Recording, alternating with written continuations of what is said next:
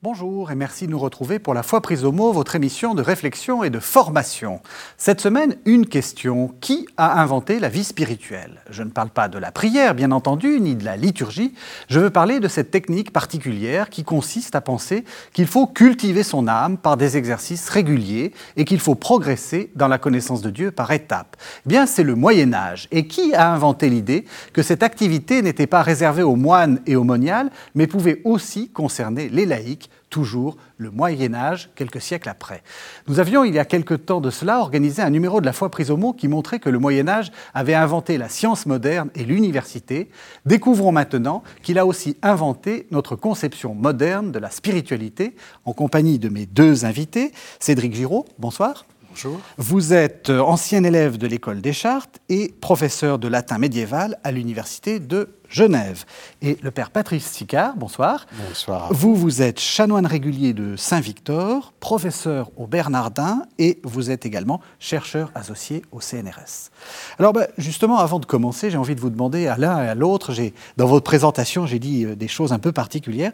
Qu'est-ce que c'est que l'école des chartes, Cédric Giraud? Alors, c'est tout à fait lié au thème de l'émission du jour, Oui. puisque l'école des chartes, qui a été fondée par les 18 en 1821, est une école qui a été fondée pour l'étude du Moyen Âge et elle forme actuellement les conservateurs du patrimoine, archivistes et bibliothécaires, et également des chercheurs qui se spécialisent dans l'étude des sources médiévales, modernes et contemporaines. Euh, et lors de sa fondation au XIXe siècle, euh, elle avait pour but de renouer avec le Moyen Âge après la tourmente révolutionnaire. Et donc, vous êtes des super latinistes. Voilà, on rentre au concours d'entrée de l'école des chartes avec une version sans dictionnaire. C'est un peu le fait d'armes euh, des chartistes par rapport aux normaliens qui, eux, ont droit au dictionnaire. Et puis alors, là aussi on est un peu dans le Moyen Âge, ben, on est même carrément dans le Moyen Âge, chanoine régulier de Saint-Victor. Oui, oh, nous sommes même au, cœur du cœur, puisque c'est le Moyen Âge central euh, dans certaines terminologies. Euh, Saint-Victor de Paris, il sera facile de le situer si l'on pense au Jardin des Plantes et au dernier document retrouvé il y a peu d'années où l'abbaye cède à celui qui était encore Louis XVI une partie du parc de l'abbaye pour faire euh, agrandir le, jardin des plantes. Euh, ça a été auparavant la halle au vin et c'est actuellement Jussieu. Alors Saint-Victor, il faut se représenter au tout début du XIIe siècle un maître, Guillaume de Champeau, qui, avec quelques-uns de ses étudiants, quitte la cité où il enseignait, euh, quitte Notre-Dame et se retire pour mener euh, une vie selon ses désirs euh, semi-érémitiques euh, qui devient une vie euh, canoniale puisqu'il y reprend à la demande d'Hildebert de Lavardin son enseignement. Alors à partir de là, une attraction s'exerce sur euh, ce qui deviendra, employons un, mot euh, délicat, l'élite intellectuelle ou théologique de la première moitié du XIIe siècle, avec l'arrivée de celui qui va devenir le, le fondateur de la de l'école de pensée euh, victorine qui est Hugues de Saint-Victor, puis la pléiade euh, de ceux qui vont le suivre, et Richard de Saint-Victor, et Godefroy de Saint-Victor, et Achard de Saint-Victor, etc. C'est donc devenu en une grosse décennie le centre intellectuel et spirituel de, de l'Europe de l'Ouest. Il faut imaginer une chapelle souterraine pré-romane, un cloître en grande partie roman, une église en gothique flamboyant, et pour terminer, une splendide bibliothèque dans le plus pur style Louis XV. Voilà ce qui a existé jusque... Tout ceci, il ne reste Et tout ceci, euh, on a La des daguerreotypes des- de la destruction de, de Saint-Victor. euh, avec euh, des maîtres d'œuvre, semble-t-il, ravis de, leur travail. Euh, il reste, euh, si, si, il reste un début d'arcade, un début d'arcade, disait-on, dans une caserne de, pompiers, et quelques, quelques, quelques éléments de l'ameublement liturgique, entre autres le grand orgue de Saint-Victor que l'on peut voir. À Saint-Germain-des-Prés, si l'on regarde en haut, on voit un Saint-Augustin à droite, à moins que ce ne soit à gauche, et un Saint-Victor avec euh, tous les, insignes euh, sur euh, les, deux tourelles extrêmes de, ce grand orgue. Voilà. C'est tout ce qui reste. Il reste cependant l'héritage spirituel. Alors, Saint-Augustin, justement, voilà, la, voilà, je crois, le, le, point de départ qui est le plus, le plus important pour comprendre cette spiritualité du, du Moyen Âge. Tout à fait. Qu'est-ce qui, enfin, qui est, enfin, qui est Saint-Augustin, on le sait, mais qu'est-ce que les médiévaux vont retenir de Saint-Augustin et en quoi ça va faire une sorte de révolution spirituelle, comme je l'ai, je l'ai, je l'ai dit avec beaucoup d'enthousiasme. Hein, quand, quand, je, quand je vous ai, quand j'ai dit mon, mon, lancement, je sentais que vous étiez, oh, quand même, ah, exagère un peu. Hein. Non, non, non, non, on, peut le dire. Euh, certains historiens parlent vraiment d'une révolution pour, euh, pour le Moyen Âge et cette période des, des 11e, 12e siècles, qui est une époque aussi de retour à Saint-Augustin.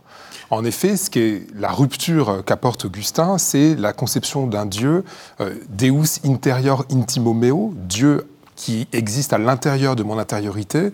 Donc cette idée que l'inhabitation divine, euh, c'est la loi de la vie spirituelle et que le chrétien, euh, pour vivre pleinement sa, vie de baptisé, doit retrouver ce Dieu qui habite au plus profond de lui-même.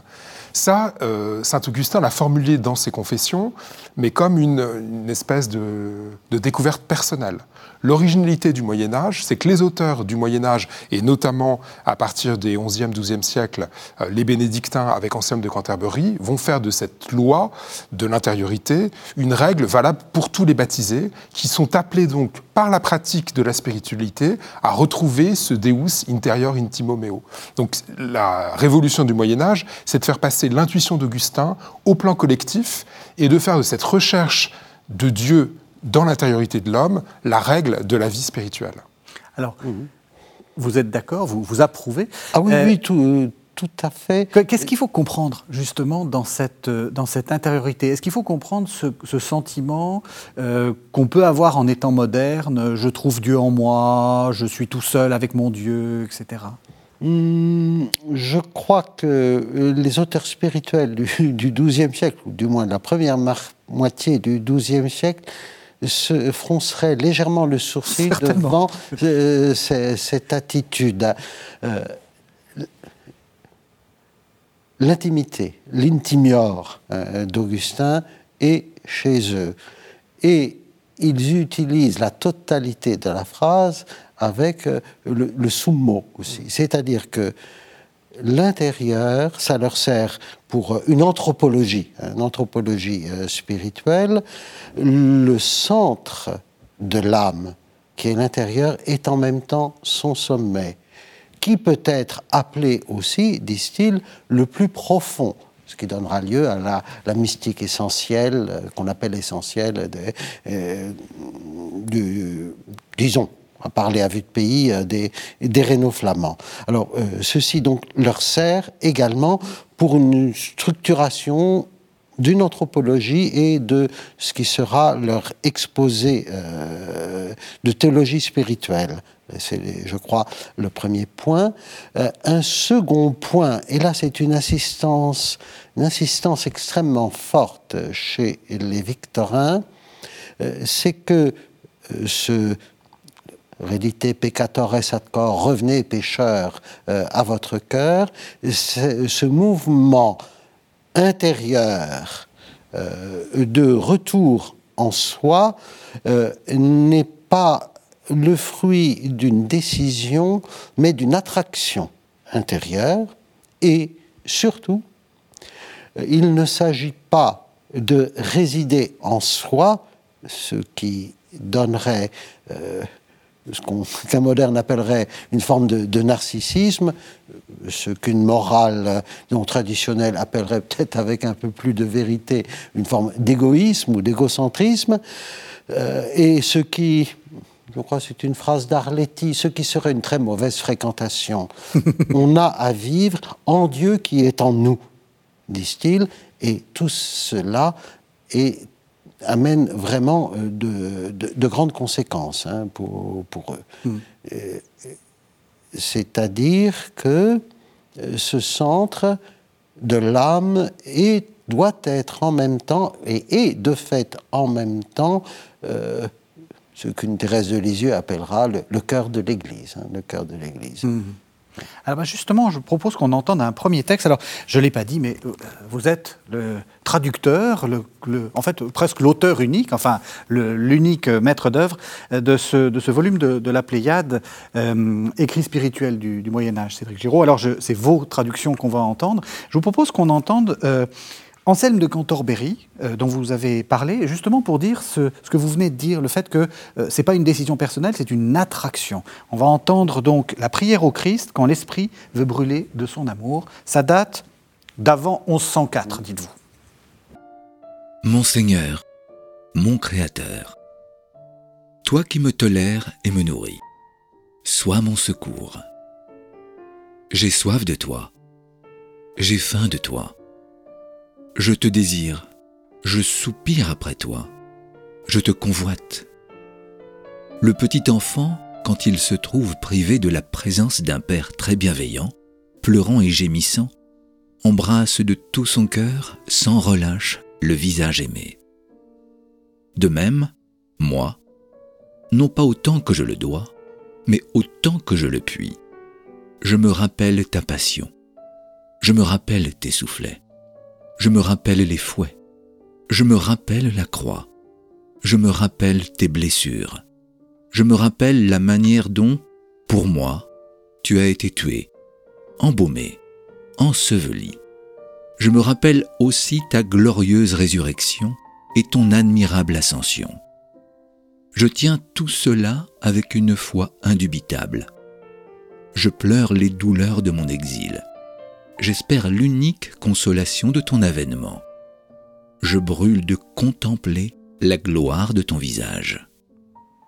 Alors peut-être d'un mot, qui est Anselme, oui, de Canterbury? Alors Anselme de Canterbury, c'est un Italien, hein, Anselme d'Aoste, et euh, c'est un réformateur monastique, donc comme beaucoup de ces réformateurs de la fin du XIe siècle et du début du XIIe siècle, il a voyagé pour réformer un certain nombre d'abbayes bénédictines, et notamment l'abbaye du Bec, en Normandie, qui était une grande abbaye favorisé par les ducs de Normandie.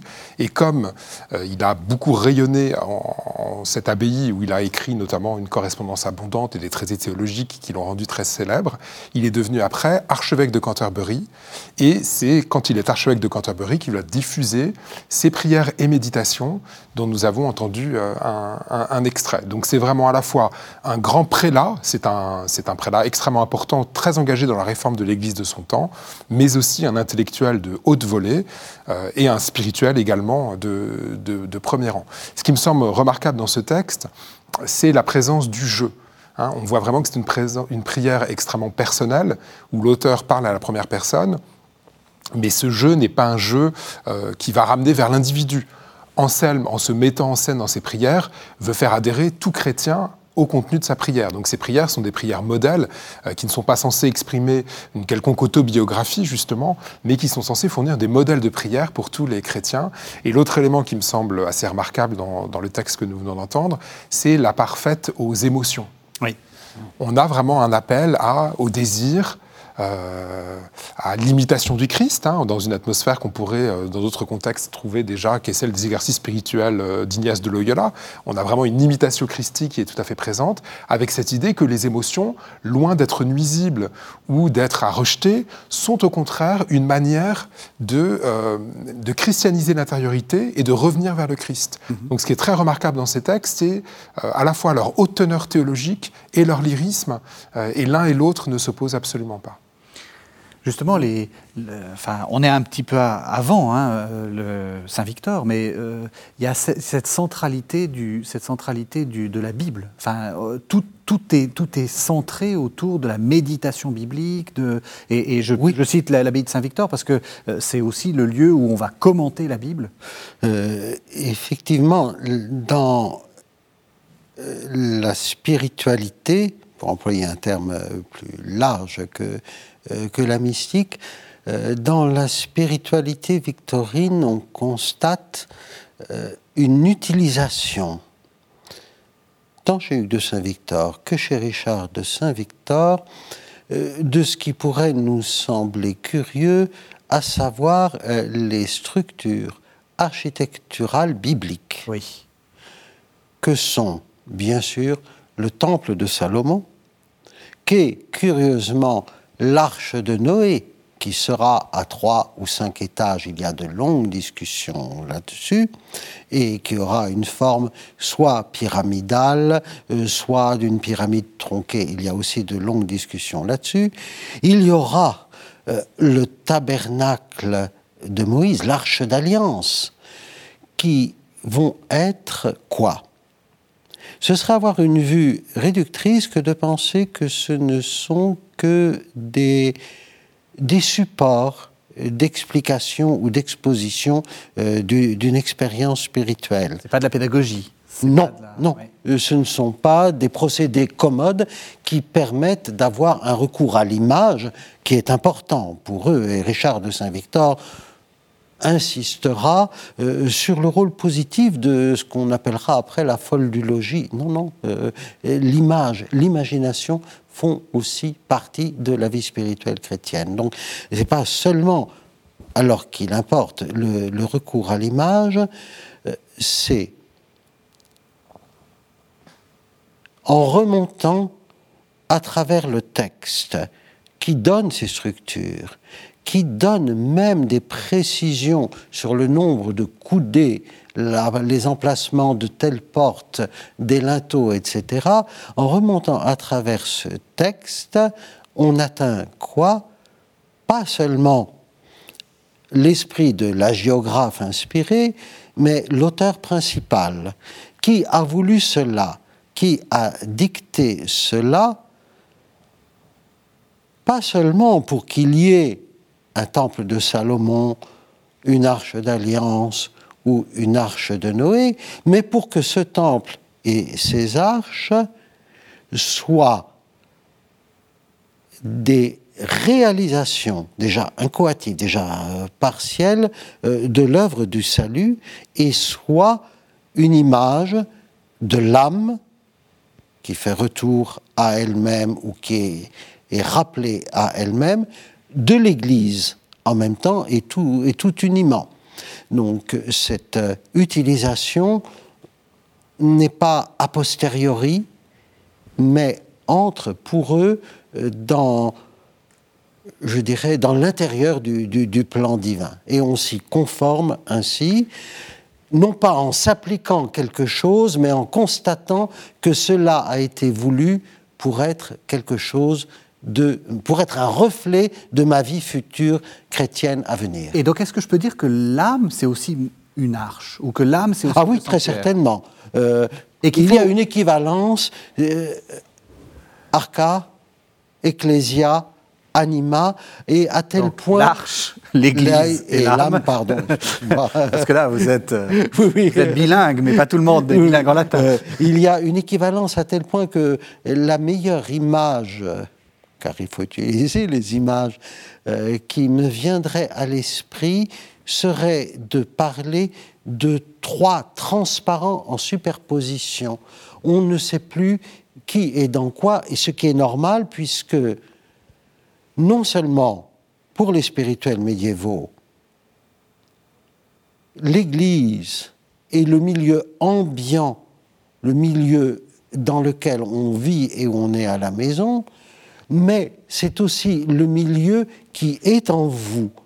Donc on est à la fois contenu et contenant, si bien qu'il n'y a pas d'opposition entre une mystique qui serait éminemment personnelle et affranchie de tout ce qui serait institution, et euh, une morale qui, serait, disons, exotérique, pour parler comme tous les guénons du monde, euh, et qui regarderait l'ensemble d'une humanité pour laquelle on peut avoir un peu de, pitié. Euh, cela est absolument étranger euh, à eux. De même qu'il n'y a pas d'opposition entre ce qui est éminemment personnel, sans être individualisant, et largement ecclésial sans être communautariste. Ce sont des, schémas euh, qui, si on les s'ils les entendaient agiter devant eux, euh, amèneraient chez eux un, regard euh, d'inintelligence et un léger froncement de sourcils en se disant non, c'est pas ça du tout. de fait, ce qui est central, et pour le, dire autrement, c'est, je crois, la place de la lectio divina, c'est-à-dire la place de la Bible, mhm. euh, qui n'est pas un exercice séparé, mais qui est à la fois le point de départ et le point d'arrivée de toute la vie spirituelle. Le but, c'est vraiment cette pratique de la rumination. Mmh. Cette, euh, On n'a pas besoin de traduire ça. Cette, voilà, cette mendication euh, spirituelle qui va, nourrir l'âme et qui fait que euh, par cette lecture, le, le, chrétien, le spirituel, il est à la fois personne, mais aussi il fait partie d'une église et qu'il construit. C'est vraiment une littérature d'édification, mais au sens le plus noble euh, du terme, c'est-à-dire de construction intérieure par la méditation de la Bible et par la solidarité entre cette lecture, la méditation et la contemplation. Je crois ce qui est aussi très important, on parle de transparent, euh, ce sont, euh, c'est le fait que la spiritualité est construite comme des degrés et ces degrés ne, s'excluent pas les, uns les autres, mais ils sont inclus les uns dans les autres. Et ça, c'est très important important par rapport à la vue euh, moderne et contemporaine d'une spiritualité qu'on pourrait en quelque sorte découper ou, saucissonner, si vous me passez l'expression. À l'époque médiévale, les, tous ces exercices spirituels sont éminemment solidaires et ne peuvent pas se concevoir les uns sans les autres. Je vais revenir sur cette histoire de degrés, mais vous allez voir, on va faire une transition subtile, puisque euh, dans ce que j'entends aussi de ce que vient de dire le père Patrice Sicard, c'est que euh, quand on dit les dominicains, les franciscains arrivent et qu'il y a une démocratisation de la vie spirituelle, ou je le vois déjà froncer les sourcils. Oui, non, euh, c'est tout à fait faux, euh, puisqu'il dit qu'il n'y a pas de. Est-ce qu'on est que, est qu'on se trompe en disant ça? Alors, pas du tout. Hein. Dans, dans, les, dans, la théorie, effectivement, en droit cette spiritualité est ouverte à tous. Ce qu'apportent en revanche les, ordres mendiants, c'est peut-être une diffusion de ces pratiques euh, à une société urbaine qui va s'ouvrir à des choses qui avant étaient plutôt pratiquées dans les cloîtres. Non que cela fût ou ait été réservé aux, moines, mais de fait, euh, la, spiritualité était plutôt le fait d'une élite euh, monastique ou canoniale. La nouveauté des ordres mendiants, c'est qu'ils ne vont pas changer la spiritualité, mais ils vont la diffuser. Donc c'est plutôt une affaire de diffusion que de contenu, mais sur le fond, oui, elle reste toujours euh, euh, telle qu'on vient de la décrire. Oui, oui, Et ce qui aussi, je crois, euh, explique cette pratique de la lectio divina et explique aussi que ce qui pourrait sembler curieux pour des chrétiens, elle s'exerce presque préférentiellement parfois sur l'Ancien Testament. C'est leur théologie de l'histoire du salut, pardon de, de, ce mot prétentieux, cette expression peut-être prétentieuse, euh, pour eux. L'Église chrétienne, je dis bien l'Église chrétienne, commence au lendemain de la chute. C'est-à-dire, c'est soit le thème presque patristique de l'Ecclésia Abel, l'Église qui commence avec Abel le juste, ou même euh, au XIIe siècle, c'est Ab Adam, au lendemain de la chute, et ce qui commence n'est pas seulement une préparation, c'est déjà une réalisation de l'Église chrétienne avec des sacrements que l'on pourrait appeler de la loi de nature, mais en fait qu'il faudrait appeler plus justement les sacrements paléo-chrétiens, dont Hugues de Saint-Victor souligne et qu'ils ont un effet de sanctification qu'il faut reconnaître, de sanctification par la communication d'une grâce chrétienne qui est le fruit par anticipation de ce que seraient, de ce que seront les sacrements chrétiens d'après le Christ. En sorte que on retrouve là encore l'inclusion, il y a pour eux trois grands âges du salut. L'alliance avec Noé qui concerne toute l'humanité, l'alliance avec Moïse, Abraham, le peuple élu qui concerne une partie de l'humanité, mais qui assume la précédente loi de l'inclusion toujours. Elle ne l'abolit pas, elle l'assume. Puis vient l'alliance nouvelle et éternelle, la loi de grâce, qui, pour eux, n'est pas succédant aux deux premières, mais qui est déjà concomitante avec les deux premières, lesquelles continuent à exister. Et c'est la grâce, la loi de grâce, ou l'économie plutôt de grâce, qui étant euh, préexistante au Christ, mais par anticipation de la grâce du Christ, donne à la première alliance avec l'humanité et ce, beau signe mis dans le ciel que fut l'arc-en-ciel, donne au sacrement euh, de euh, la loi mosaïque, donne leur efficacité de grâce chrétienne. Mhm. Si bien que, lisant l'histoire d'Abraham, le fidèle laïc ou le moine ou le mendiant ou le chanoine régulier lit sa propre histoire. Donc il n'y a pas solution de continuité je n'ose pas employer la belle expression euh, d'exégèse de la continuité, mais de fait, c'est constamment euh, chez eux, y compris pour l'architecture. Hein. Donc, oui, l'ancien et le nouveau sont. Hmm. C'est l'inclusion, l'inclusion constante en tout. Alors je vais revenir sur cette idée de, degré. Enfin, c'est pas moi qui reviens, c'est Bonaventure. Je vous propose qu'on entende un deuxième, un deuxième texte euh, qui va nous, nous montrer cette, cette, cette oui, cette gradation hein, euh, euh, dans, la vie, spirituelle. C'est issu, c'est toujours votre traduction, euh, Cédric Giraud, c'est issu de la triple voix de Saint Bonaventure. Ça date de 1260. Les degrés cités peuvent être résumés de la sorte. Premièrement, les degrés de la purification sont ainsi distingués. Rougi à cause de la honte tremble à cause du jugement, gémit à cause du dommage, implore le secours à cause du remède, chasse la tentation à cause de l'adversaire, soupire après le martyr à cause de la récompense.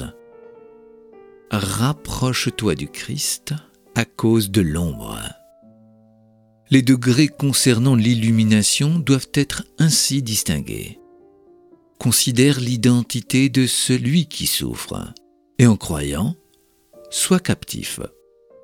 La nature de celui qui souffre, et en compatissant, sois amer. La grandeur de celui qui souffre, et en étant stupéfait, admire. La raison pour laquelle il souffre, et en ayant confiance, rend grâce. La forme sous laquelle il souffre, et en le suivant, imite-le. La grandeur de ses souffrances, et en brûlant, embrasse-le.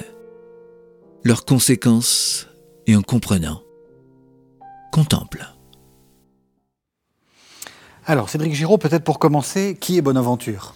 Bonaventure, c'est une des très grandes figures de théologiens du XIIIe siècle. C'est un Italien qui va mener sa carrière comme théologien, notamment à l'Université de Paris, où il va être maître. Et c'est aussi un grand spirituel, puisqu'il est l'auteur à la fois d'œuvres universitaires euh, assez, euh, assez classiques, euh, qu'on attend d'un théologien, donc il va commenter l'Écriture sainte, mais aussi il va rédiger des textes de spiritualité plutôt destinés aux fidèles, aux laïcs, y compris aux, femmes pour des, pour des religieuses. Et l'originalité de Bonaventure, c'est qu'à la fois il va réunir son charisme de franciscain donc cette, euh, cette simplicité, ce, retour qu'on a pu entendre dans le texte à l'humanité du Christ et à une contemplation euh, assez simple, et il allie donc ce charisme franciscain à une conception qui est euh, néoplatonicienne, puisqu'il a lu le pseudo-Denis l'Aréopagite, donc cet auteur syrien du VIe siècle après Jésus-Christ, qui se présente dans ses écrits comme un converti de Saint Paul. Or, euh, Denis, ce pseudo-Denis que va lire Bonaventure, a une conception hiérarchique de la vie spirituelle. Et donc, Bonaventure va réussir le tour de force, notamment dans l'extrait que vous, avez lu, euh, à la fois euh, de, présenter la vie chrétienne comme une union euh, affective avec, le Christ, mais aussi comme une manière de se former par la contemplation de degrés. Donc l'originalité de Bonaventure qu'on entend bien dans ce texte, c'est une spiritualité hiérarchique et affective.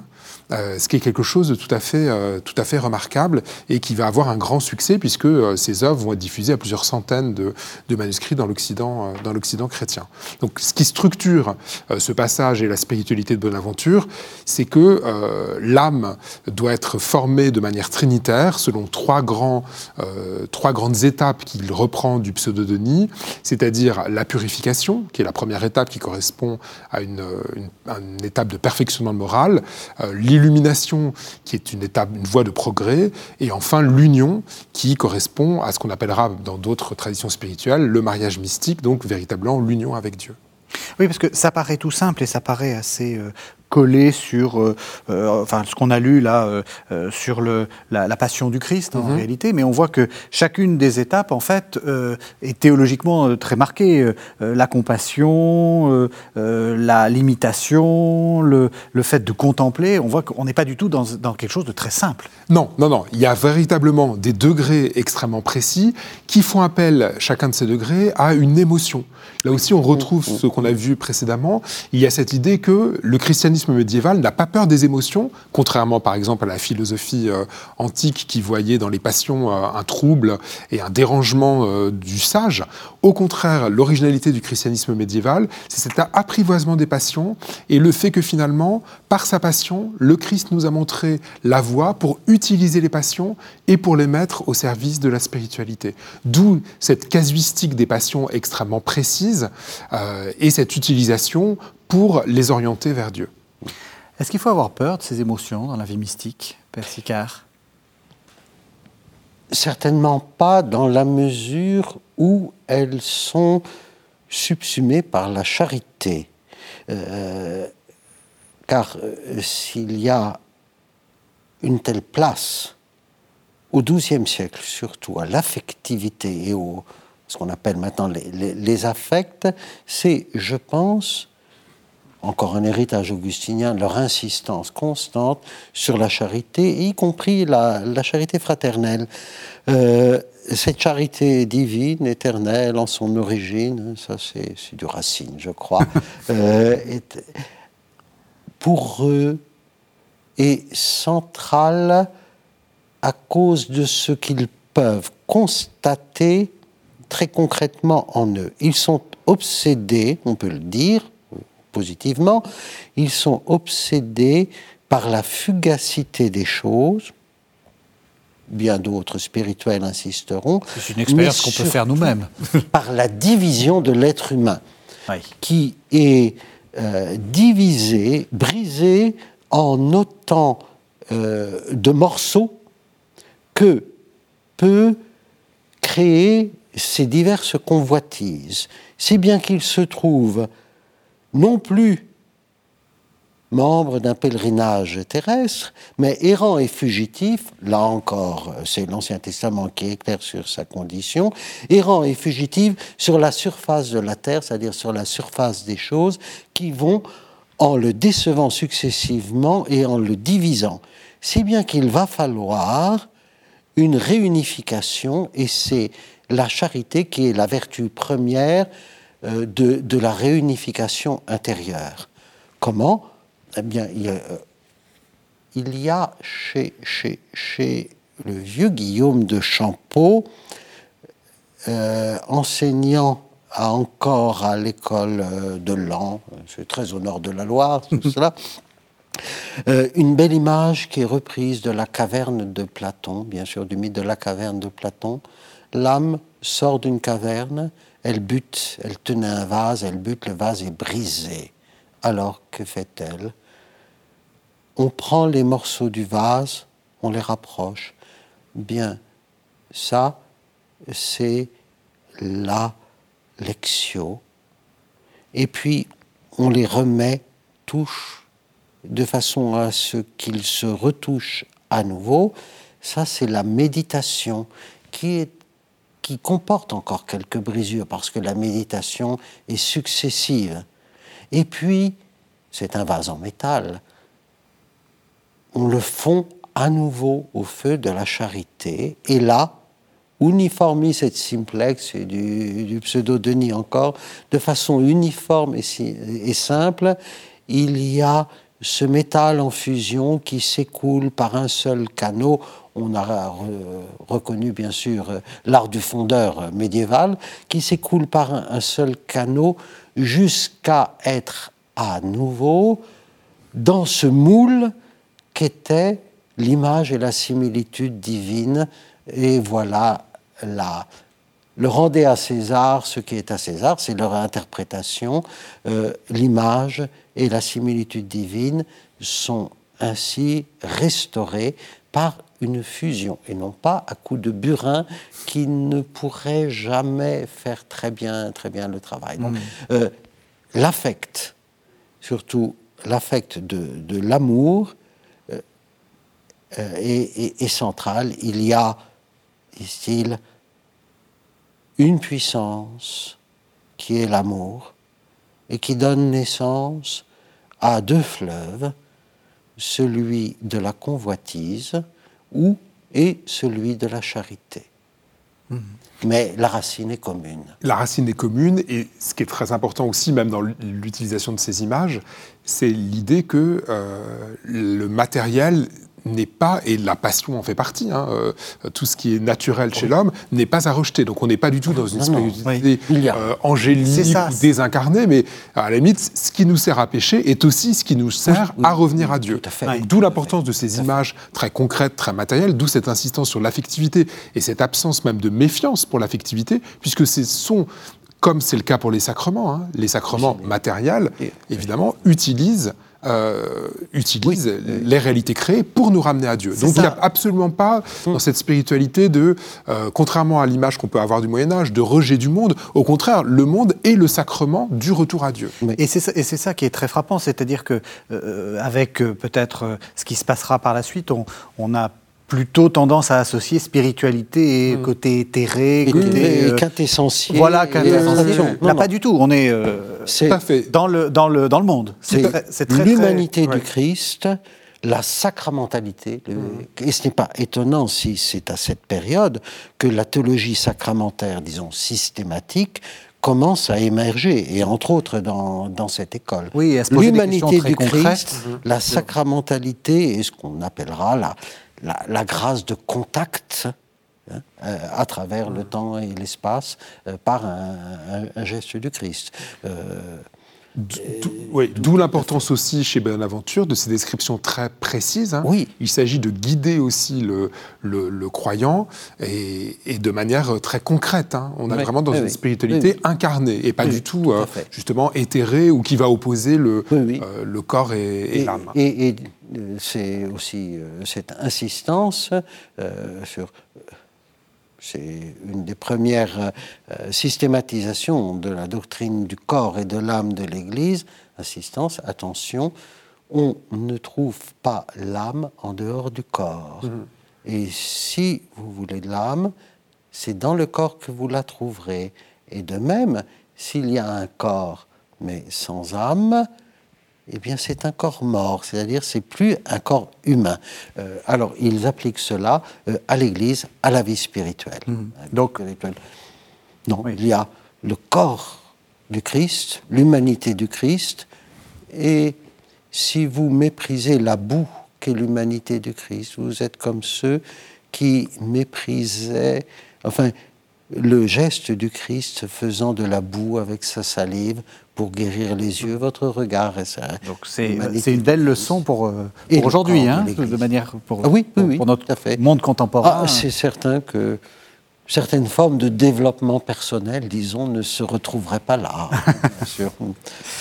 Alors, on arrive presque à la fin de l'émission. Il nous reste une dizaine de minutes et vous allez devoir faire un, exercice un peu compliqué qui est de nous expliquer comment on, on part, ou on arrive plus exactement, à partir de ce, qui est, de ce que vous venez de dire, à ce qu'on appelle la dévotion moderne. Alors peut-être pour, pour euh, d'abord expliquons ce que c'est que la dévotion moderne. Alors la dévotion moderne, c'est un courant spirituel qui naît, disons, à peu près dans les Pays-Bas actuels, la Belgique actuelle, qui se diffuse depuis ce cœur géographique dans tout l'Occident euh, au XIVe siècle et dont le but est de rendre, euh, disons, les exercices spirituels accessibles encore à un plus grand nombre, notamment aux laïcs, et en développant une spiritualité centrée sur l'intériorité et, disons, le cœur à cœur avec Dieu, et qui va insister, c'est son deuxième grand caractère, sur la méthode. Donc c'est une spiritualité extrêmement méthodique, on l'a déjà vu un peu chez, chez mhm. Bonaventure, et qui donc va chercher à codifier euh, la pratique de la spiritualité en s'appuyant notamment sur le livre. Donc c'est aussi intéressant d'un point de vue historique. Hein. C'est le moment, le XIVe et XVe siècle, où de plus en plus d'hommes et de femmes sont capables d'avoir accès à la lecture, et notamment à la lecture de livres spirituels. Donc c'est une spiritualité qui se caractérise par la multiplication d'écrits, et d'écrits qui vont décrire très précisément les étapes de la vie spirituelle. Et parmi ces fleurons littéraires, il y a évidemment l'imitation Christi, hein, l'imitation du Christ de Thomas Kempis, qui devient un peu le livre de chevet et le meilleur représentant de cette spiritualité qui est fondée donc sur une imitation euh, méthodique euh, de Jésus-Christ. Alors, je n'ai pas choisi, euh, j'ai pas choisi l'imitation de Jésus-Christ. Mhm. J'ai choisi quelque chose d'un peu plus exotique, si je puis me permettre. Euh, c'est donc de Denis le Chartreux. Mhm. Alors, le, titre dit tout. Hein. Comment s'enflammer pour l'amour divin? Euh, Donc, ça date de 1450. Hein. je, rappelle les dates parce que c'est quand même important d'avoir un peu de chronologie. Mhm. Anselme de Cantorbéry, on sent on sent. Euh, Bonaventure, 1260, et là, on a quand même, on est passé deux siècles après, 1450, Denis le Chartreux. En ces exercices du premier degré, il faut peiner avec courage, se faire violence à soi-même et s'accoutumer avec difficulté aux bonnes œuvres jusqu'à ce que ces actions deviennent une habitude qui permette d'accomplir avec facilité et plaisir ce qui plaît à Dieu. Tu t'entraîneras bien à ces exercices en pleurant chaque jour sur tes péchés en examinant ta conscience, en repensant à ma passion, en te rappelant tantôt le redoutable jugement de Dieu, tantôt la mort, tantôt les peines du purgatoire et de l'enfer, tantôt les bienfaits de Dieu, et en t'enracinant aussi notamment dans la vraie humilité, la patience et la crainte de Dieu. Alors, donc, euh, on, a, on a entendu Denis le Chartreux, là aussi, peut-être euh, petite biographie, si je puis me permettre, mais est-ce qu'on en sait beaucoup de Alors, Denis Chartreux? Pas grand-chose, puisque comme euh, tout bon Chartreux qui se, qui se respecte, il a tout fait pour rester le plus modeste possible. Donc, c'est un Chartreux du, du 15e siècle, qui a été actif justement dans les, les, zones où la dévotion moderna a été très, très développée, et qui a surtout laissé une œuvre monumentale qui couvre plus d'une, euh, je crois, d'une trentaine d'infolios de 500 euh, pages chacun. Donc c'est un, polygraphe, euh, polygraphe. extraordinaire qu'on appelle aussi le docteur extatique. Donc c'est vraiment un grand docteur de la vie, de la vie mystique et qui aura une grande importance. Je tenais à, l'inclure dans, l'anthologie de la Pléiade parce qu'il va être énormément lu à l'époque moderne. Donc toute la spiritualité du Carmel, toute la spiritualité même de l'école française, comme euh, oui, tous les, grands spirituels comme Bérulle vont lire Denis le Chartreux. Et donc, pour euh, les gens de l'époque moderne et même jusqu'au 19e siècle, ça va être un passeur de la théologie spirituelle du Moyen-Âge. Donc, à ce titre-là, il est vraiment extrêmement important, pas seulement pour ce qu'il a écrit, mais aussi pour la manière dont il va être reçu. Et donc, ce traité, ou l'extrait que vous avez lu, est, très caractéristique un peu de, sa manière, euh, là encore très, très précise.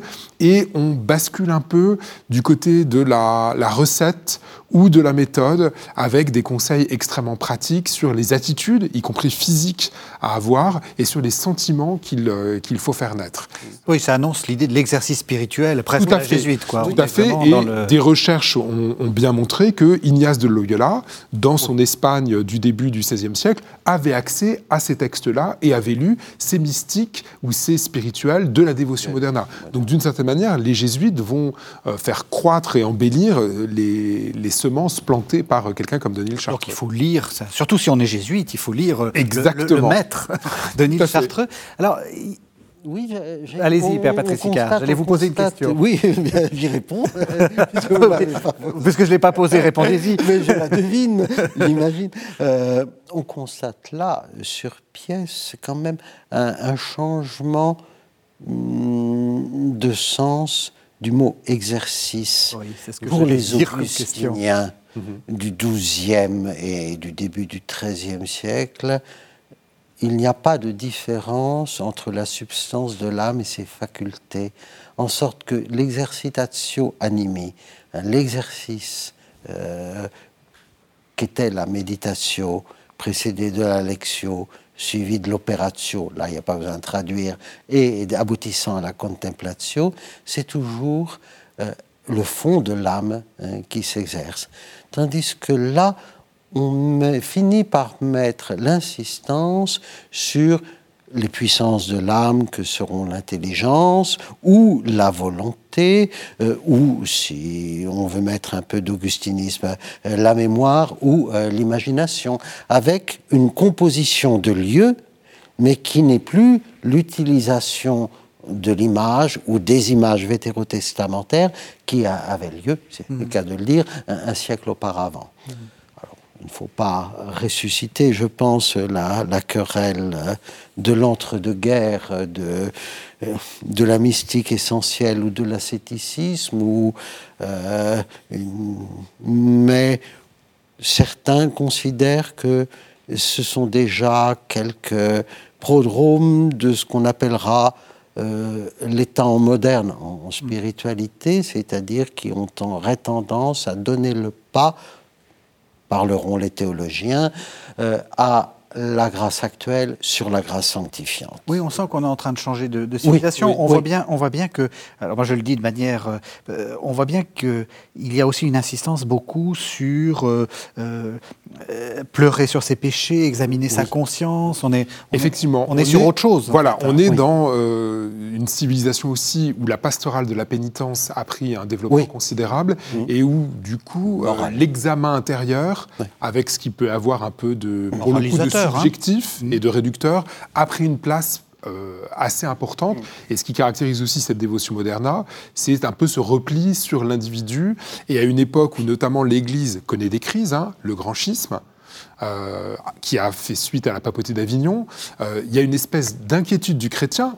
On est à quelques années, Luther oui, oui, oui, 1450, est élevé, hein, spirituellement dans cette ambiance-là, c'est-à-dire d'un croyant qui, devant l'effondrement ou la fragilisation des grandes structures ecclésiales et notamment de la papauté, a tendance à se replier sur une forme de spiritualité beaucoup plus particularisante. Donc effectivement, là, on change un peu de, registre par rapport au Moyen Âge classique des 12e et 13e siècles. L'intériorité est devenue un refuge alors euh, qu'auparavant, cette intériorité, c'était une rentrée dans quoi? Mais dans l'Église, dans l'Arche. Mmh. Hein, tout à fait, oui, très bien. Euh, alors on arrive à la, toute fin de l'émission, il nous reste trois minutes. J'ai envie de vous poser à l'un et à l'autre la même question.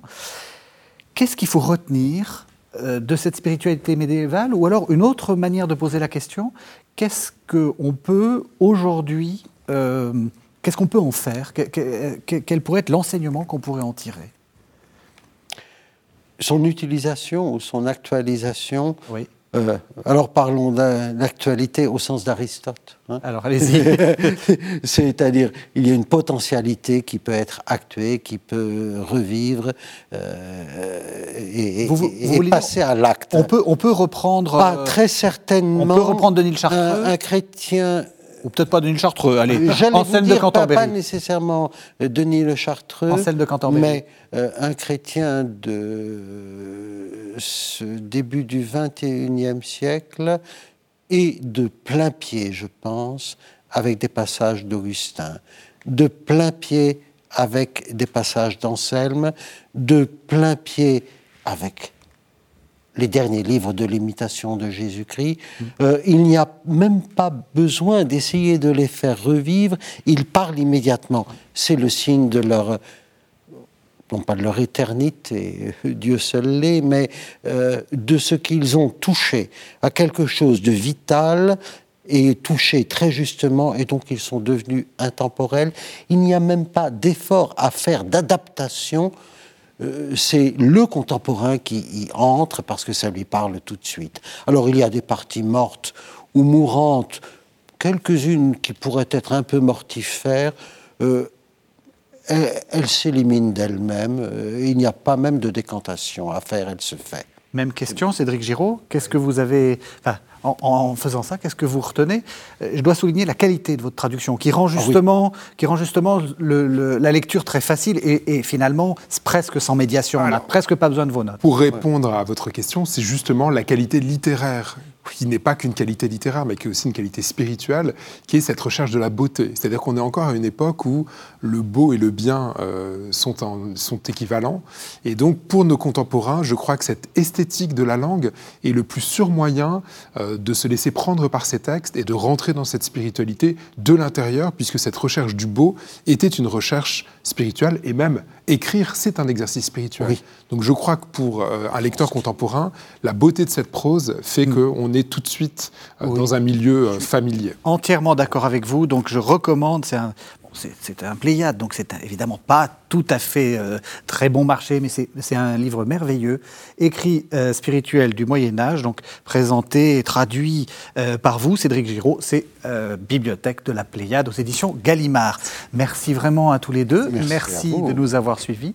Vous savez que vous pouvez retrouver cette émission sur le site internet de KTO, www.ktotv.com. On se retrouve la semaine prochaine.